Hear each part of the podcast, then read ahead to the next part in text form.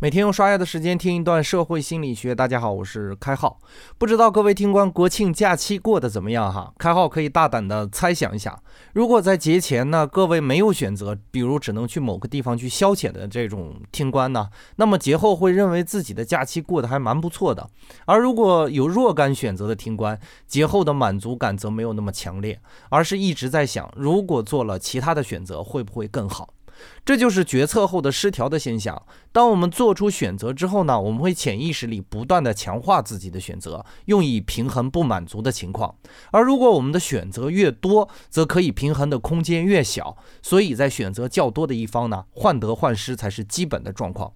心理学家的研究表明，同一个决策如果加上可以更改的决策机会，反倒会让决策者非常痛苦。比如，我们如果让一帮人上交照片，只有一次机会。而让另一帮人上交照片之后呢，五天内可以更换。结果会发现，不可以更换的人比较可以更换照片的人而言，更加喜欢自己提交的照片。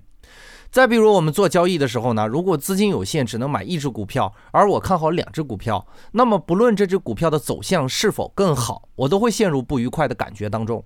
倘若没有购买的股票走得更好，这种痛苦感还会加深哈。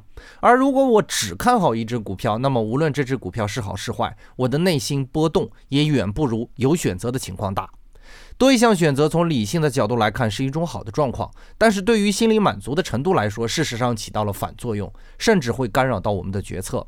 生活中其实已经拥有了利用决策后失调让自己过得更好的例子，几乎所有的认可现状的行为都是利用决策后失调来平衡内心的不舒适。开号就见过一个例子哈，有人会用肯定问题的方式来解决问题，比如夫妻间出了矛盾哈，不断的默念他是我嫁的，他是我嫁的，或者默念他是我娶的，他是我娶的，不断的如此重复呢，会发现自己的情绪逐渐的转好。在教育子女遇到挫折后呢，也有父母会默念他是我生的，他是我生的，就会让自己的不舒适感降低哈。其实就是在利用决策后失调中潜意识的调整。那么再来看看我们现代人所面对的环境，所谓的不幸福，真的是因为现代人获得的东西更差了吗？显然不是哈。各项经济指标都显示了我们现代人的生存环境是前无古人的高度。那么为何暴露出现代人的种种焦虑呢？我非常喜欢一首现代诗，恰好说明了问题哈，是木心先生写的《从前慢》，选一部分给大家简单的朗诵一下哈，让大家体会一下曾经和现在的不同。记得早些年少时，大家诚诚恳恳，说一句是一句。清早上火车站，长街黑暗无行人，卖豆浆的小店冒着热气。从前的日色变得慢，车马邮件都慢，一生只够爱一个人。木星先生所描绘的，恰恰是现代人所不具备的唯一的环境。因为我们有了更多的选择呢，所以信守承诺变得非常的艰难。生活质量提高呢，那唯一的豆浆小店变成了一整条小吃街。